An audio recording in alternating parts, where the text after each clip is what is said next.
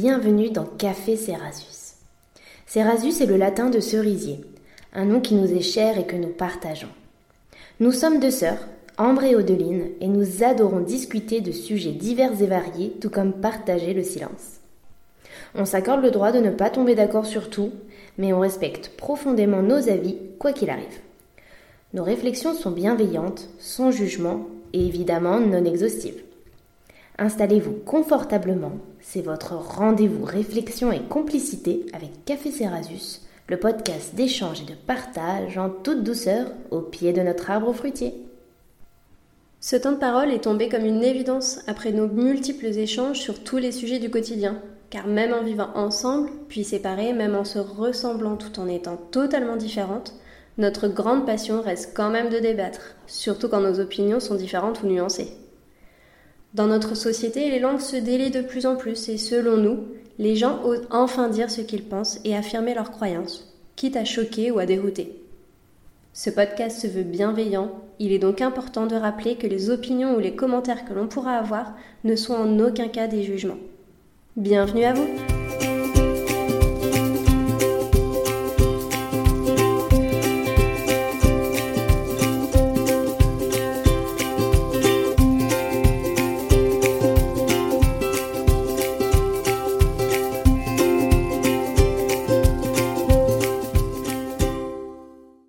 avons vu dans le dernier épisode que la nature se régénère malgré les coups portés par l'humanité dans sa soif de développement.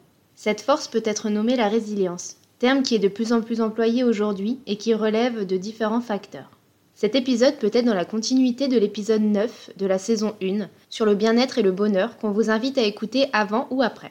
La résilience est donc définie par le médecin Michel Mancio comme, je cite, la capacité d'une personne ou d'un groupe à se développer bien, à continuer à se projeter dans l'avenir, en présence d'événements déstabilisants, de conditions de vie difficiles, de traumatismes parfois sévères.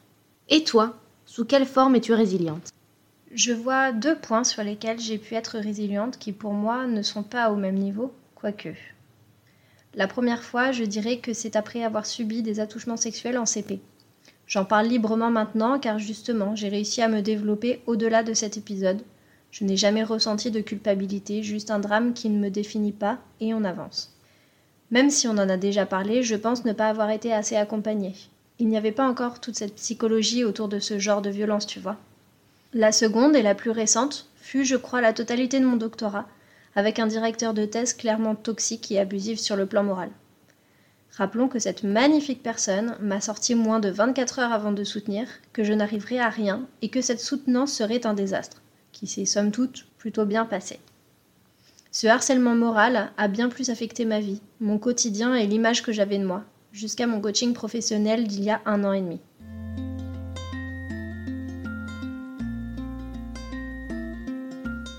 Je vois cependant d'autres périodes et d'autres événements où je n'ai pas pu être résiliente dès le départ, où il m'a fallu beaucoup de temps pour me reconstruire ou faire le point dessus.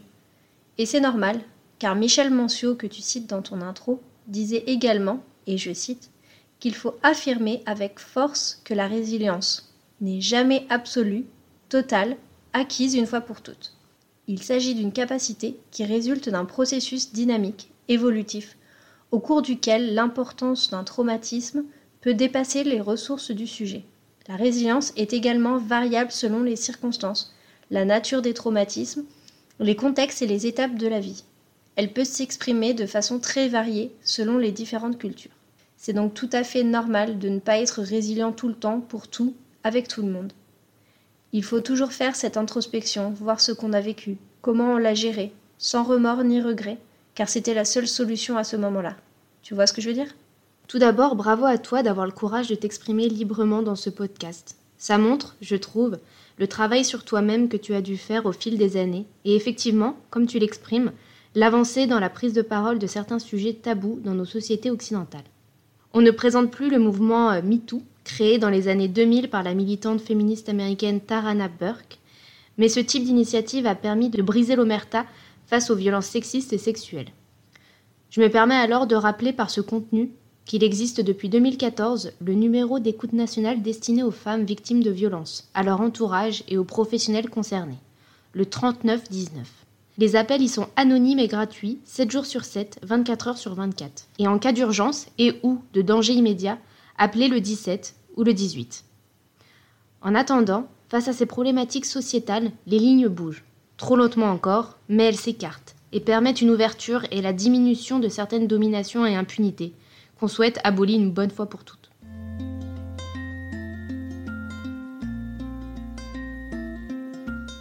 Et je vois très bien ce que tu dis, et je pense que le temps permet aussi de faire un pas de côté. Quand on vit des moments traumatiques ou difficiles, on est rarement disponible émotionnellement et ou physiquement pour remonter en selle rapidement. Mais tout cela dépend de chacune et chacun, mais aussi de l'intensité ressentie de cet événement. Et comme l'a affirmé Gérard Ribs, je cite, La résilience ne peut se conceptualiser sans présence d'un traumatisme. Mm. Ce que je trouve important aussi, c'est l'idée que nous pouvons toutes et tous vivre des situations plus ou moins similaires, mais les ressentir, les assimiler, les partager totalement différemment. Hasard ou non, le jour où j'écris ce texte démarre le procès des attentats du 13 novembre 2015, qui ont fait, pour rappel, 130 morts et des centaines de blessés. Nous pouvons alors entendre les témoignages et récits des rescapés des différents lieux touchés et percevoir un bout de leur reconstruction. Chacune des personnes avance à sa vitesse et parfois à l'opposé. La journaliste Sophie Parmentier pour France Inter a d'ailleurs fait un reportage là-dessus nommé Les cicatrices du 13 novembre. Vous trouverez le lien en description. C'est un sujet fort et profond que nous abordons aujourd'hui je pense que ça va être notre premier épisode aussi conséquent émotionnellement. Oui, pour moi, ce sujet me tient particulièrement à cœur, et ce pour deux raisons. La première est qu'il s'agit d'une des notions fondamentales au cœur de l'éducation que je donne à haut. Je vois énormément de parents autour de moi exiger l'excellence scolaire, sportive ou autre, comme papa a pu le faire avec moi. Mais si j'espère que mon enfant exprimera tout son potentiel à l'école, je veux surtout qu'il se sente heureux dans sa vie et qu'il comprenne que les échecs sont le lot de tous et que ceux qui se relèvent et qui continuent d'essayer sont ceux qui iront le plus loin, car ils pourront s'adapter et gérer n'importe quelle situation. Cette résilience est pour moi une force incroyable pour soi-même et pour son rapport aux autres.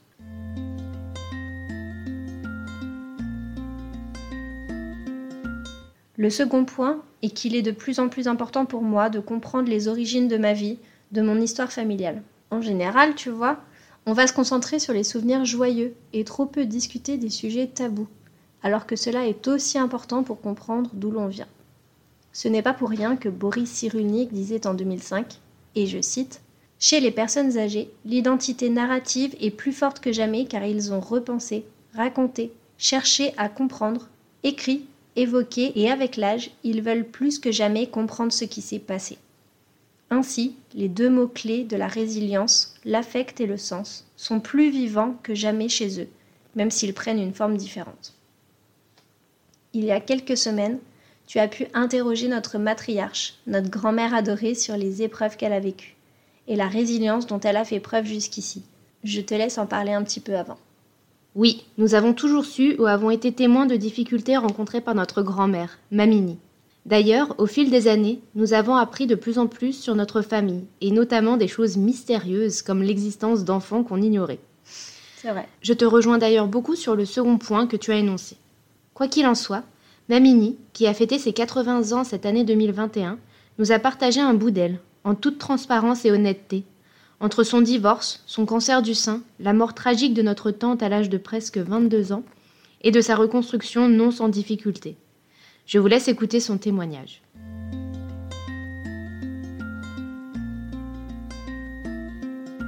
Alors déjà, bonjour. Est-ce que tu pourrais te présenter s'il te plaît? Je suis Nicole, la grand-mère de Ambre et Odeline et la maman de Daphné. Du coup, aujourd'hui, on fait un, un, épisode sur la résilience. Est-ce que toi, tu as vécu des épreuves douloureuses dans ta vie? Des épreuves douloureuses, oui. Des épreuves sympas, oui. 27 ans de bonheur total. 27 ans de merde. Est-ce que tu veux en dire plus sur ces 27 ans de merde? Ah, Tu te retrouves toute seule, sans enfant, pas de boulot, tu déménages.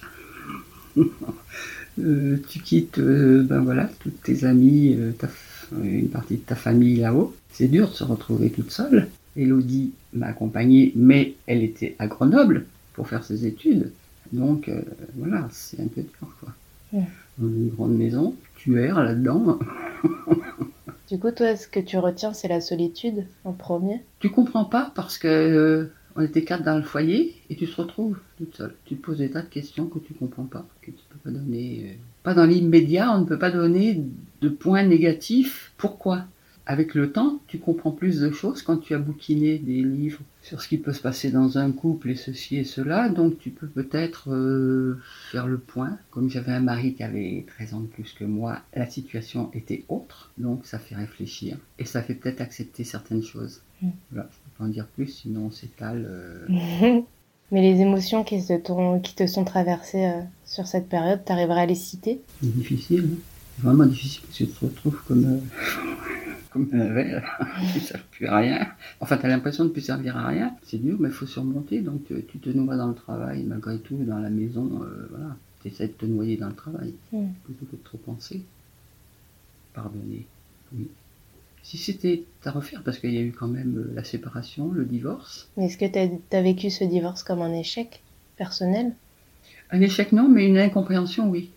C'est pour ça qu'après, tu te penches sur euh, certains bouquins. Alors, je ne peux plus te dire les titres, mais adaptés aussi bien à l'homme qu'à la femme. C'est sûr que René, ayant 13 ans de plus que moi, traversait une période pour un homme qui est un peu particulière. Pour chaque homme, c'est différent. Ou pour chaque femme, à la ménopause, c'est aussi différent. Donc, euh, voilà, après, tu peux pardonner selon les, les événements. Et de cette période d'épreuve, là, les 27 ans de merde, comme tu dis, euh, est-ce que t'as appris des choses sur toi-même pendant cette période ou après cette période, enfin, sur tout ce qui s'est passé? Oui, je pense. Je pense. Je me suis dit pourquoi ceci est arrivé? Donc ceci est arrivé parce que j'avais décidé de travailler. Et je pense que c'est à partir de cette période où j'ai beaucoup travaillé. enfin, je, je ris maintenant, mais c'était pas très comique. Euh, bah oui. J'avais tout abandonné, le métier et tout. Hein. Mm. Euh, je faisais plus de traitement de texte. Et du coup, qu'est-ce qui a fait qu'aujourd'hui... euh, qu'est-ce que... Voilà. Alors, Comment aujourd'hui tu t'en es je ne pouvais pas rester à Saint-Cyr parce que je ne travaillais. De toute façon, c'est pas avec mon salaire que je pouvais vivre. Il faut que je déménage.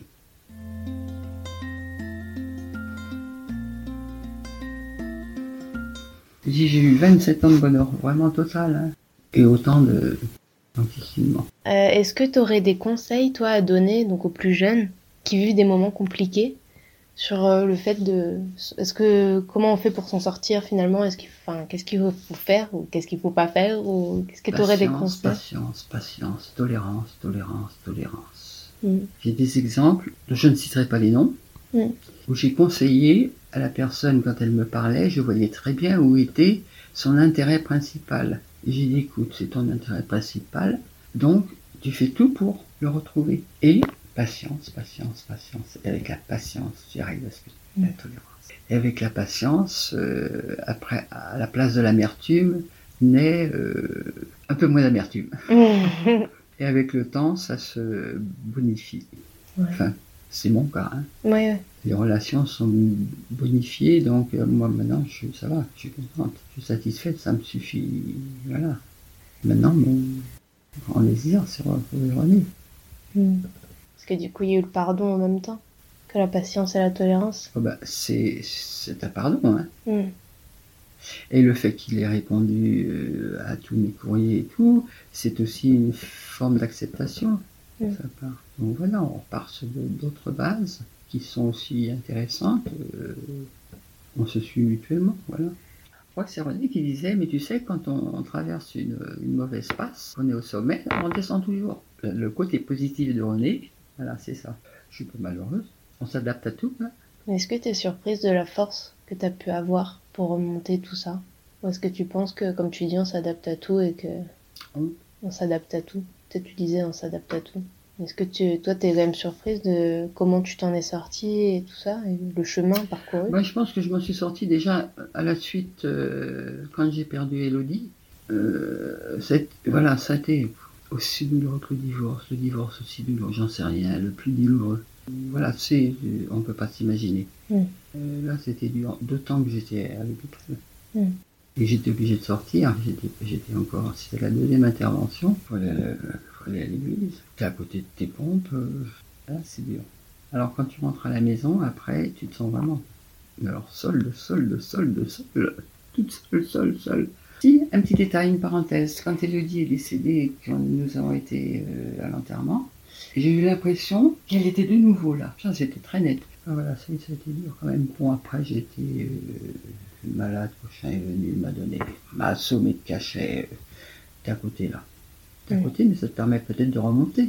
Et puis, je pense que. Alors après, c'est le vide, hein, je suis remonté, oui. C'est quoi qui t'a permis de remonter selon toi? Pardon? Qu'est-ce qui t'a aidé à remonter? À part les cachets. Peut-être que je me suis dit, il faut peut-être que je travaille. Voilà, donc après, comment on s'en sort Je sais pas, on s'habitue euh, à quelque chose. Après, tu as un rythme de vie. Oh, non, j'ai maintenant un rythme de vie plutôt cool. hein. maintenant, comme je disais, j'ai plus de réunions euh, médicales que familiales et que du voisinage ou voilà. Parce que tu arrives à un certain âge où voilà, tout change. Bah, tout le monde, Madame Sag, c'est pareil, Madame Deves, c'est pareil. Quand tu as un certain âge, euh, mais ça fait partie du jeu. T'acceptes. Mm. De toute façon, faut accepter. Tu peux rien faire d'autre, hein. Mm. Tu dis, mais faut accepter. Et je pense que le, fait, le, le terme euh, d'accepter, dans beaucoup de situations, que ce soit médical ou autre, le fait d'accepter te permet de- d'évacuer. C'est comme ça. Qui ne traverse pas dans la vie des hauts et des bas Mais savoir accepter, il y en a qui ressentent ça toute leur vie et qui se rendent malheureux.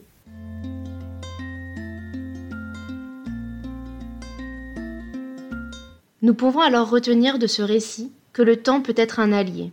Et j'aimerais exemplifier ceci par une citation d'Emmanuel Schwab. Une spécificité du temps humain est en effet liée à ses capacités réflexives. Ces dernières vont l'aider à mettre en place des structures de rappel et d'anticipation, mais elles vont aussi le conduire à opérer des ruptures et des réorganisations. Je trouve ça hyper intéressant ce que dit Mamini sur laisser faire le temps. Effectivement, on peut parfois penser que rien ne va s'arranger, alors qu'on est simplement coincé dans un engrenage de tristesse, de colère ou autre. Ça résonne donc à notre épisode sur l'espoir finalement. J'avais vu un film qui disait À la fin, tout ira bien, et si ça ne va pas bien, alors la fin n'est pas encore arrivée.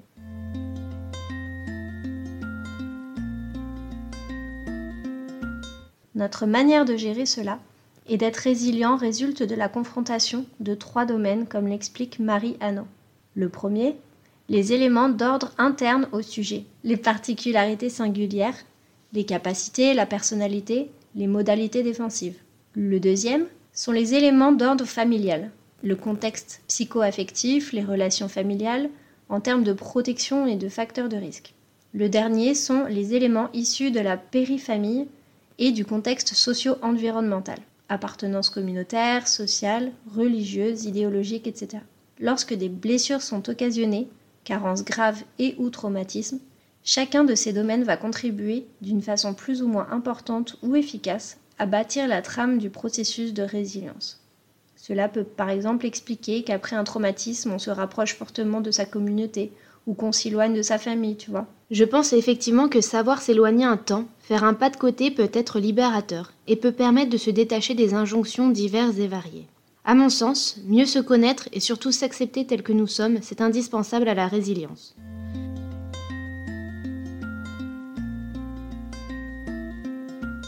Trop de personnes enfouissent les choses.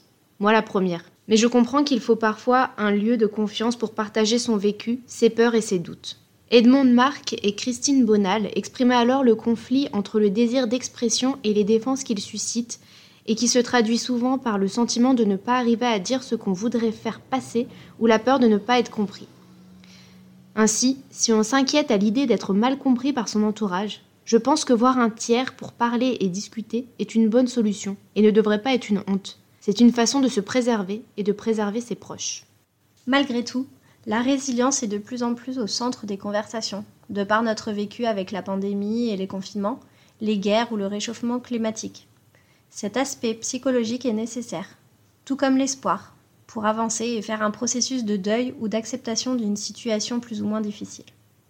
Le temps est un allié précieux, comme nous le conseille notre grand-mère, mais il existe d'autres techniques propres à chacun.